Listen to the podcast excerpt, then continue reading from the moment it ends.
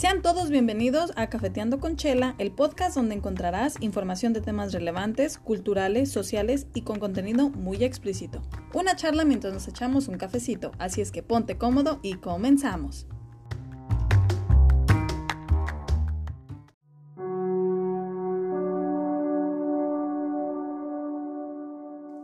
No es posible despertar la conciencia sin dolor. La gente es capaz de hacer cualquier cosa, por absurdo que parezca, para evitar enfrentarse a su propia alma.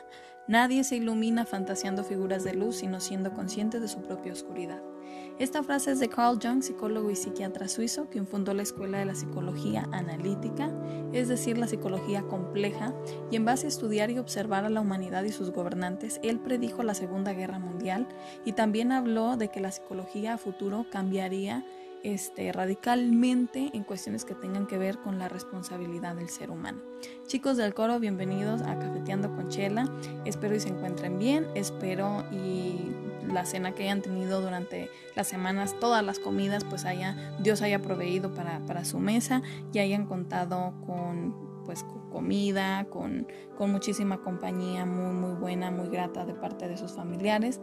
Eh, quiero empezar por decir que me emocioné mucho cuando vi los analíticos más recientes y vi que nos escuchan en Rusia, en Alemania, en Irlanda y a pesar de que sea un porcentaje muy muy pequeño de paisanos, pues muchísimas gracias por escucharnos, de verdad que hace que valga la pena esto y que yo y Julia nos juntemos de vez en cuando para poder brindarles a ustedes eh, historias y cosas de cultura y problemas sociales y todas, no solo nuestra opinión, pero datos también verídicos. También quiero darles las gracias por ser paciente, ya que el día de ayer pues no, no pude este, poner el podcast. Eh, y lo tuve que cambiar para que fuera en domingo. Ahora lo vamos a estar poniendo los domingos porque tuve problemas técnicos ayer. No sé qué fue lo que pasó. El caso es que mi celular dejó de funcionar y la pantalla estaba completamente en azul. Parecía como la pantalla de una computadora, literalmente.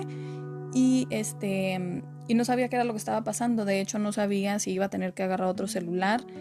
Y después de, de algunos momentos sin poder editar ni nada, ni ni siquiera hacer llamadas, pues fue cuando ya este, empezó a funcionar, pero ya fue en la noche. Entonces, muchísimas gracias por ser pacientes y eh, esa es una nueva información para ustedes que ahora va a ser cada domingo, va a salir el programa cada domingo. Desgraciadamente, Julia no nos pudo acompañar el día de hoy, pero este, sacó muchísima información que tiene que ver con esto. Hoy vamos a hablar del el adoctrinamiento y la educación que vienen siendo dos cosas completamente diferentes y nos vamos a adentrar en el famoso Día de, Acción de Gracias que toda la gente celebra en Estados Unidos. Bueno, la mayoría de la gente lo celebra y lo celebra como algo muy chévere, muy, muy padre, porque no, no tenemos conciencia realmente de lo que estamos celebrando, o al menos si hay algún indígena que quiera hacer sus videos y los quiera poner en YouTube o los pueda poner en TikTok, no tienen como tanto control todavía el gobierno en esto, pero en YouTube si llegas a poner algo contrario a lo que te quieran adoctrinar en los, en los libros de historia y estás en contra de algo, van a decir y los van a quitar los videos porque aparentemente estás provocando la violencia en la sociedad. Se me hacen puras pendejadas, puras mamadas, la neta, porque pues al final de cuentas es una opinión, no es una bomba, no es nada de esto. Pero las, opiniones, las opiniones a largo plazo que hacen que la gente desarrolle un pensamiento completamente individual, diferente y que, eh, y que pueda pensar por sí mismo, es, es un miedo, es un miedo para la sociedad. Crear seres humanos con pensamiento independiente es muy, muy, muy, este, muy peligroso para la sociedad. Entonces, por eso no tenemos, no contamos con tanta información como la que quisiéramos. Y este, y no sé ustedes, pero nunca se han preguntado por qué es que en este famoso Día de Acción de Gracias, los indígenas de aquí, americanos, los navajos, los shoshones, los, los que sean, los grupos indígenas de Estados Unidos, no se juntan a hacer más con estos, eh, pues no sé, con los descendientes de los ingleses que están aquí. O sea, con los, con los mismos norteamericanos, ¿por qué no se juntan? O sea, si es una celebración máxima que tiene que ver con su historia, con la unión entre estos dos grupos, ¿por qué es que no hay más a menudo? Bueno, pues porque hoy vamos a hablar acerca de esto y vamos a hablar de la realidad, de dónde proviene el Día de Acción de Gracias, que más que nada Acción de Gracias es el día de la celebración de una masacre completa de indígenas, mujeres y niños. Así es que, eh, como les dije antes de empezar, con este tema, hay que ubicarnos y saber la diferencia entre educar y adoctrinar. La palabra adoctrinamiento la hemos escuchado más que nada en las iglesias, cuando la gente, por ejemplo, dice que la doctrina de, de mi fe es esta, eh, la, la doctrina de la religión mangana, sutana, etc. Pero, ¿qué es el adoctrinamiento? Bueno, pues es inculcar a alguien ideas y creencias para formar partidarios y dar instrucciones a alguien de cómo tiene que comportarse o pensar. Los nazis, por ejemplo, tenían este sistema, al igual que sigue existiendo en muchísimos países comunistas, y había un dicho nazi que decía descaradamente, tú no piensas como yo, pero tus hijos ya me pertenecen. Son palabras muy muy fuertes, antes y ahora. Y es por eso que al educar a un niño alemán en aquel tiempo, cuando llegabas a ser ya un jovencito, Hitler decía que si había cualquier rastro de un pensamiento diferente al de él o ideas propias, serías eliminado. Es decir, en aquel tiempo no nada más murieron judíos, no nada más asesinaron judíos, asesinaron a su misma gente, a alemanes, por tener eh, ideas diferentes a las de Hitler, que quería inculcarle a la humanidad, ¿no? Como es de que tú eras, eh, los judíos eran inferiores a todos. Si tú tenías eh, como alemán, tú, decidías ayudar a alguna, alguna familia o la escondías y se daba cuenta el ejército alemán, a ti te iba a ir mil veces peor que a ese judío, porque estabas traicionando la, la forma y el adoctrinamiento que Hitler te estaba inculcando no solamente a ti, pero a tus hijos. Ahora, ¿qué es la educación? La educación es la formación destinada a desarrollar la capacidad intelectual, moral, cultural y te enseñamos a qué sociedad perteneces también. Es decir, nosotros te ofrecemos información verídica en muchísimos aspectos, en materias, para que tú como ser humano desarrolles un pensamiento crítico y saques tus propias conclusiones que deseas de cómo deseas vivir y, qué quieres para ti, para tu vida. Por ejemplo, en mi opinión individual, estas campañas de aborto son adoctrinamientos actuales, es decir, vamos a venderte una idea como si fuera sana, como si fuera un derecho por tu bien para que, para que te la creas, pero no te vamos a hablar de lo que hay detrás de todo esto, de los datos, del dinero, de quiénes proveen todo esto, em, de cómo es que hay más clínicas eh, para abortos clandestinas que, que McDonald's en el mundo. Te vamos a hacer que pienses como quieren las Naciones Unidas que, pienses para ir despoblando el mundo poco a poco, ya que es un plan para que tiene que efectuarse completamente para el 2030 y que plantearon desde el 2015. Entonces, para mí, eh, esto no te está dando, no te está dejando ni dando la oportunidad de que desarrolles un pensamiento crítico. Solo eres un acarreado más de una ideología, pero esto no va a acabar con la pobreza, esto no va a acabar con, nada que tenga que ver con ofrecerte educación para ti o los niños o, nada que tenga que ver con el futuro. Esto no va a desarrollar, no va a desarrollar nada, no es la solución a los problemas actuales que tenemos. Ahora, los libros de historia, a pesar de que vivamos en un país relativamente democrático, nos educan o nos adoctrinan. Siento que depende del maestro que te toque, que, no vaya a la escuela nada más por cobrar un cheque cada mes, o sea, que realmente le importe que desarrolles este pensamiento crítico, te va a decir las cosas como son, te va a dar pelos y señales de la realidad, de cómo ha sido la historia a través de los años.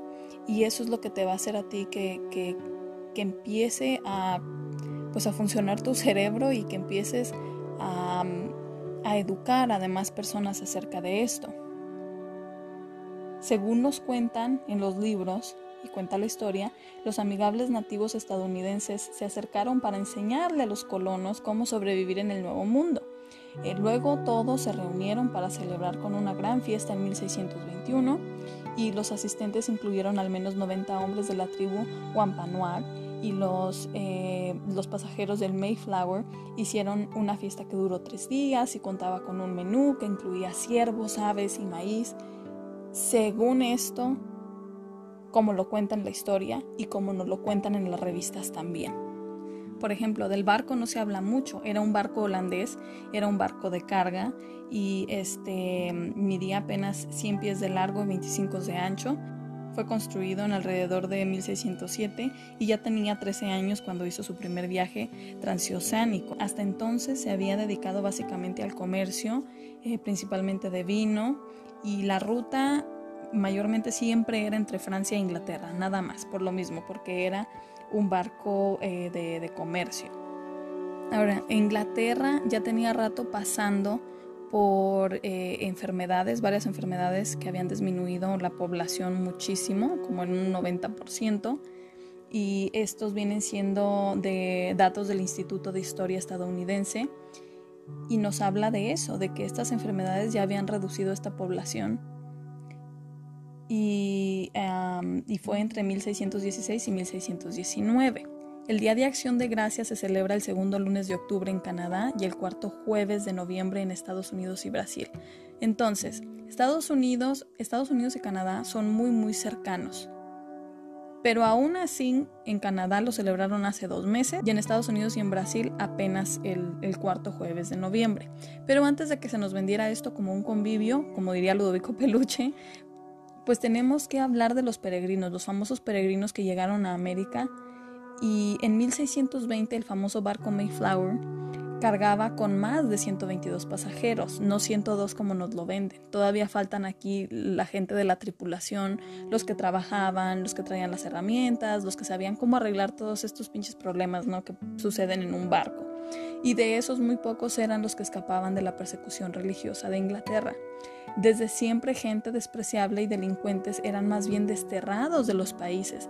De hecho, Australia fue una de las partes en las que también mandaron a mucha gente, muchos delincuentes, porque fueron desterrados de Inglaterra también. Eh, y, y si no eras ejecutado, era lo que pasaba contigo, te desterraban. Entonces había gente que quería viajar al Nuevo Mundo porque deseaban hacer lo que les diera su chingada gana también sin ninguna, sin ninguna consecuencia, porque eran criminales. América representaba un nuevo capítulo para todos esos viajeros que querían vivir con total libertad.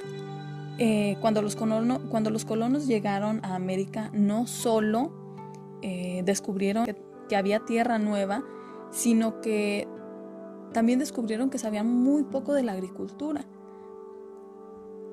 Eso no se le habló a los, a los pasajeros del Mayflower, no se les habló de las complicaciones de que iban a llegar en un, en un tiempo muy, muy frío, donde no se iba a poder cosechar nada ni sembrar tampoco, por lo mismo, porque estaban siendo prácticamente desterrados por su manera de pensar y por, y por ser protestantes. Ahora, ¿por qué digo que eran muy pocos los oprimidos por sus creencias religiosas? Porque la mayoría de los pasajeros del Mayflower eran prostitutas, ladrones y criminales expulsados de Inglaterra. Este barco zarpó un 16 de septiembre de 1620 de Plymouth, Inglaterra, y a estos criminales la historia los nombra como viajeros aventureros, ¿no? Eh, y eso es porque sería muy difícil explicar la realidad, porque entonces no tendría credibilidad esta historia. No tendría credibilidad la gran cena que aparentemente eh, conformaron los peregrinos y los indígenas. Pero entonces de este viaje, de aquí vienen los orígenes y descendencia del futuro de Estados Unidos. Entonces salen un 16 de septiembre de 1620 y llegan a fundar Plymouth Rock en Massachusetts en diciembre de 1620 también. Fue un, este, un viaje que duró dos meses y durante el viaje en el Mayflower fallecieron dos pasajeros y venían dos mujeres embarazadas. Una dio a luz a un varoncito, quien fue quien falleció, y la otra dio a luz a una niña eh, que le pusieron por nombre Peregrine White y es quien se cree la primera descendiente de ingleses nacidos en esta parte de las Américas. Pero entonces, este, cuando ellos llegan y llegan enfermos, también, y más por el clima, eh, fue cuando vieron que no era, no era el momento adecuado para poder labrar la tierra y plantar absolutamente nada. No sabían, como se los dije, no, no sabían nada acerca de este tipo de, de clima, de, no conocían nada. Entonces, este, después de eso, em, pues hay muchísimas muertes por toda esta gripa, por, por, fiebre que les dio, por todas estas complicaciones de salud que, que como les digo ya, ya las estaban trayendo ellos mismos.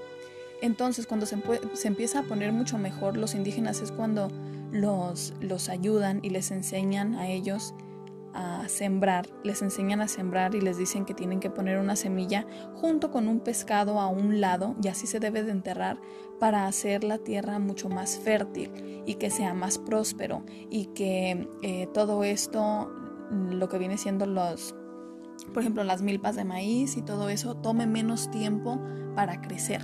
Entonces, em, los, los indígenas proveen toda esta ayuda. Pero aquí es donde se empieza a complicar porque los ingleses, cuando se dan cuenta de que ya tienen la información que ocupaban para poder hacer que la tierra sea más próspera, empiezan a mandar cartas a, Inglaterra de nuevo y a decir que ya tienen una manera de cómo hacer que, que la tierra realmente sea buena para si más gente quiere venir. Inglaterra sigue mandando a gente. No nada más empiezan a mandar gente, empiezan a, propagar noticias hasta los mismos escoceses para decirles que quienes quieran viajar a las Américas van a recibir tierra. Estaban vendiendo la tierra de indígenas que no era propiedad de ellos. Los indígenas ni siquiera tenían idea. Ya cuando se dieron cuenta pues se dieron cuenta, pero porque ya la gente ya estaba haciendo casas a un lado del río, ya estaban haciendo casas en, el lado en el que ellos hacían sus rituales. O sea, decían, qué chingados, ¿cómo es que llegamos a este punto? ¿Cómo es que, que les, como, dijeran los mexicanos, no les dimos la mano y agarraron la pata? Nosotros que proveímos todos este tipo de cuestiones, ah, en cuestiones de, plantas medicinales también les enseñaron a, a, curarse, les enseñaron lo que era bueno, lo que era malo, lo que, todo, todo lo que tenga que ver con eso. Entonces, el gran problema con proveer tanta información a gente que no conoces es que luego no sabes si cuando ya obtengan lo que quieren de ti, te van a mandar a la chingada. O sea, te van a tratar con la punta del pie. Eso fue lo que pasó aquí. Ahora, hay historiadores que señalan a 1637 como el verdadero origen de Acción de Gracias, debido al hecho de que el gobernador de la colonia de Massachusetts, John Winthrop, declaró un día de acción de gracias para celebrar, chequense este dato, para celebrar a los soldados coloniales que acababan de asesinar a 700 hombres, mujeres y niños indígenas en lo que ahora es Mystic, Connecticut. Entonces las autoridades de Plymouth comenzaron a ejercer, mucho control sobre la mayoría de los aspectos de la vida Wampanoag ya que los colonos consumían cada vez más tierra. No solo la estaban consumiendo, como ya les dije, o sea, todo el tiempo la estaban, vendiendo, te daban hectáreas y hectáreas de tierra que no les pertenecía. Fue la celebración de haber masacrado a tanta gente en 1637. Y fue por el mismo gobernador, o sea, fue declarada por, por ese mismo gobernador. Ahora, otro dato importante es el de eh, Sacagawea, que fue una nativa Shoshone, y ella fue comprada como, como esclava, porque antes también a los nativos los compraron como esclavos, y también fue, fue comprada y desposada por Toussaint, quien fue un explorador franco-canadiense y comerciante. Él fue eh, la persona que era miembro de la expedición de la expedición de Lewis y Clark durante 1804 y 1806. En la historia nos dice que ella se ofreció a ir y ayudarlos y no sé qué tanto. Puras, no es cierto.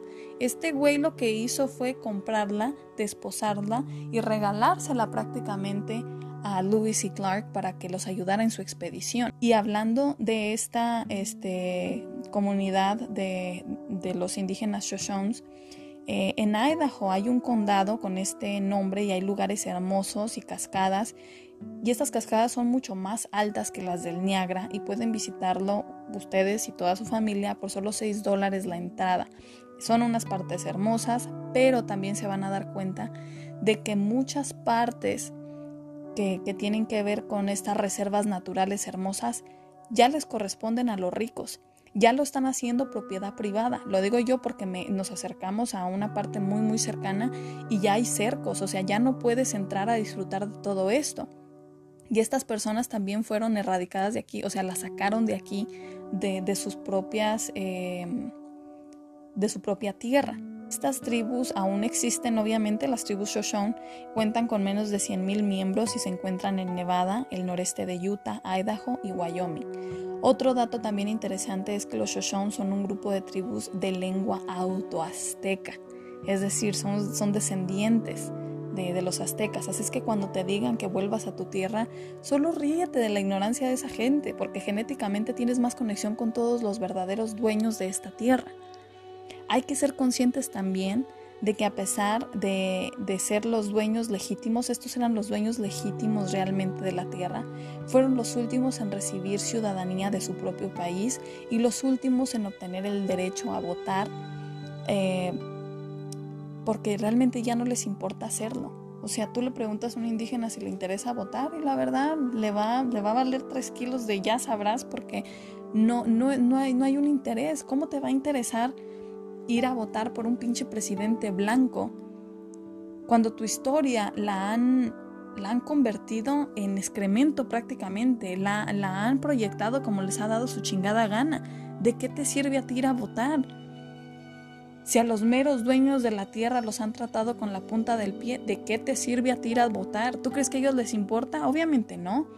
Y aparte tienen, este, tienen congresistas eh, eh, nativos, bien contaditos, pero en realidad no, no importa. No, es, no han logrado nada. Por eso no confían. No confían ni en la gente que se le ha vendido al gobierno tampoco, porque no ayudan a preservar sus, los lugares que han sido sagrados para ellos. Tener gente indígena en el Congreso no les ha ayudado a ellos como indígenas en nada. No les ha ayudado a ellos este, en, en obtener nada. Otra cosa que la gente no sabe tampoco es que los estadounidenses dicen que cuando van los indígenas al colegio todo se les paga, tienen beneficios, híjole, deberían de estar agradecidos con nosotros. No mamen, neta. ¿Saben ustedes que ellos tienen que comprobar genéticamente qué tan pura es su sangre, su linaje eh, indígena para poder contar con esto? O sea, no obstante me quitas mi tierra, sino que después, pasando los años, vas a hacer que yo compruebe qué tan pura es mi sangre para poder obtener este cosas gratis cuando por derecho me corresponde ir al colegio, estudiar y no tener que andar pagando por esto, por una educación que me vas a dar errónea. Si se fijan lo mal que estamos y lo poco que conocemos, a los indígenas se les dio el derecho a votar hasta 1962. 1962, mucho después de que las mujeres pudieran haber votado, cuando deberían de haber sido los, primordiales, los primeros en haber podido hacer eso. La ciudadanía estadounidense de su propio país, de su propia tierra, eh, no se les, no se les eh, otorgaba hasta 1778. ¿Y ustedes realmente creen que les importaba un título? Por eso no hay tantos videos educándonos acerca de esto. Porque luego YouTube va a empezar con sus pendejadas diciendo que es que quieren promover la, em, la violencia. Promover la educación actual de los indígenas no es promover la violencia. Tienen que grabarse eso y tienen que estar dejando tenemos que dejar de ser tan sensibles, por eso nos llaman la generación de cristal, porque todo lo que no nos convenga como gobierno es lo que tenemos que callar y lo que tenemos que guardar. Y no debería de ser así. Mientras más sepamos la realidad de las cosas, más educados vamos a estar. Por eso les hablo de esto, de lo que es el adoctrinamiento y la educación, porque no estamos educados, estamos adoctrinados en ciertos aspectos de nuestra cultura. Este día de acción de gracias es una burla. Eh, y siguiendo también con lo del Black Friday, otra cosa que la gente no sabe del Black Friday, que está ligado a la esclavitud. El famoso Viernes Negro proviene eh, en el tiempo de la esclavitud, donde en viernes podías comprar dos esclavos a precio de uno. Luego, para descartar tanto racismo, porque uh, como, que se, como que se escuchaba medio culé, lo volvieron a usar en 1869, cuando los financistas Jay Gould y James Fisk intentaron tomar el mercado de oro en la Bolsa de Valores de Nueva York. Y después retomaron nuevamente esta frase en Filadelfia por el efecto que tenían las compras de exceso del día después de Acción de Gracias. Pero en sí, el viernes negro eso es. ¿Por qué no es viernes blanco? ¿Por qué no es viernes rojo si las etiquetas de descuento son, son etiquetas rojas? No, es viernes negro por lo mismo, porque se usaba para comprar esclavos al 2 por 1 Creo que la pandemia vino a recordarnos lo insignificantes y vulnerables que somos, lo estúpido que es gastar a lo pendejo, y lo estoy hablando por mí, por, mí misma, porque es la verdad, a veces, a veces gasto a lo pendejo en chingaderas que no, que no debería, pero la verdad es que este año yo quisiera que ustedes aportaran algo más diferente a su comunidad, muy a pesar de lo que ustedes gasten en, en ustedes mismos, que se los merecen, claro que sí, Creo que si trabajamos por ello nos merecemos muchísimas cosas.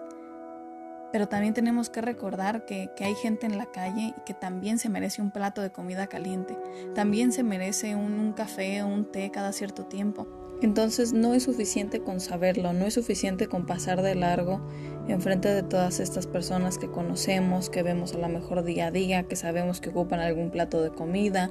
No es suficiente con con saber que alguien, alguna familia ocupa una despensa, hay que, hay que hacer las cosas porque siempre estamos esperanzados a que el otro, el que, que venga después de nosotros, es el que lo va a hacer.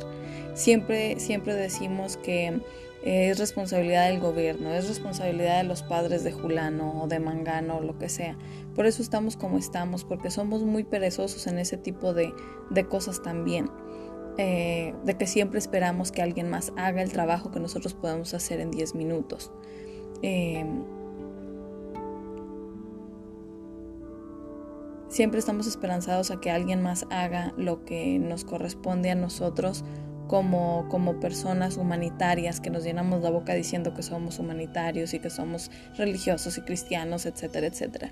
Hoy también les quiero compartir un poco de, eh, de un libro por Ken Nerburn y, y es acerca de los indios americanos, de la importancia del silencio, de hecho así se llama, la importancia del silencio. Y dice, nosotros los indios sabemos del silencio, no le tenemos miedo, de hecho para nosotros es más poderoso que las palabras. Nuestros ancianos fueron educados en las maneras del silencio y ellos nos transmitieron ese conocimiento a nosotros. Observa, escucha y luego actúa, nos decían. Esa es la manera de vivir despiertos. Observa a los animales para ver cómo cuidan a sus crías. Observa a los ancianos para ver cómo se comportan. Observa al hombre blanco para ver qué quiere. Siempre observa primero, con corazón y la mente quietos y entonces aprenderás. Cuando hayas observado lo suficiente, entonces podrás actuar sin temor. Con ustedes es lo contrario. Ustedes aprenden hablando. Premian a los niños que hablan más en la escuela. En sus fiestas todos tratan de hablar. En el trabajo siempre están teniendo reuniones en las que todos interrumpen a todos. Y todos hablan cinco, diez o cien veces. Y le llaman resolver un problema. Cuando están en una habitación y hay silencio se ponen nerviosos. Tienen que llenar el espacio con sonidos. Así que hablan impulsivamente, incluso antes de saber lo que van a decir.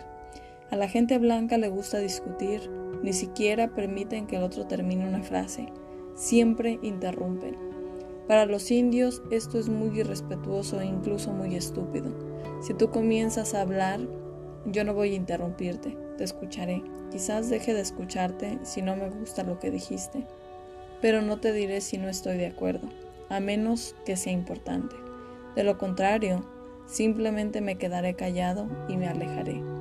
Me has dicho lo que necesito saber, no hay nada más que decir, pero eso no es suficiente para la mayoría de la gente blanca. La gente debería pensar en sus palabras como si fuesen semillas. Deberían plantarlas y luego permitirles crecer en silencio. Nuestros ancianos nos enseñaron que la tierra siempre nos está hablando, pero que debemos guardar silencio para escucharla. Existen muchas voces además de la nuestra, muchas voces. Y bueno, esto fue todo por hoy. Espero y les haya gustado el tema de hoy que tiene que ver con el Día de Acción de Gracias. También este, pues explicarles eh, en esa gran diferencia de la, de la educación y el adoctrinamiento. Y también pues ese pequeño detalle que tiene que ver con el famoso Viernes Negro para que se eduquen, lo compartan y busquen artículos acerca de esto. Hay muchísimas cosas que, han sido, que, que, están siendo removidas. Nosotros no ponemos atención a esto, pero cada cierto tiempo el mismo Congreso vota cada año para ver qué se va a eliminar y qué no. Esa es otra de las cosas que la gente no sabe. Entonces yo los invito a que pues hagan el bien sin mirar a quién, que pongan más atención para que puedan sus hijos mirar a través de ustedes eh, en lo que tiene que ver con ser realmente humanitario y poder ayudar a los demás que más lo necesitan. Eh, espero y tengan muy buen domingo, que tengan una cena maravillosa hoy también, que compartan muchísimos muchísimos momentos bonitos con sus hijos estos días festivos que se vienen. Y pues recuerden que el conocimiento es poder y el único impedimento es desear aprender y que tengan muy muy buen día.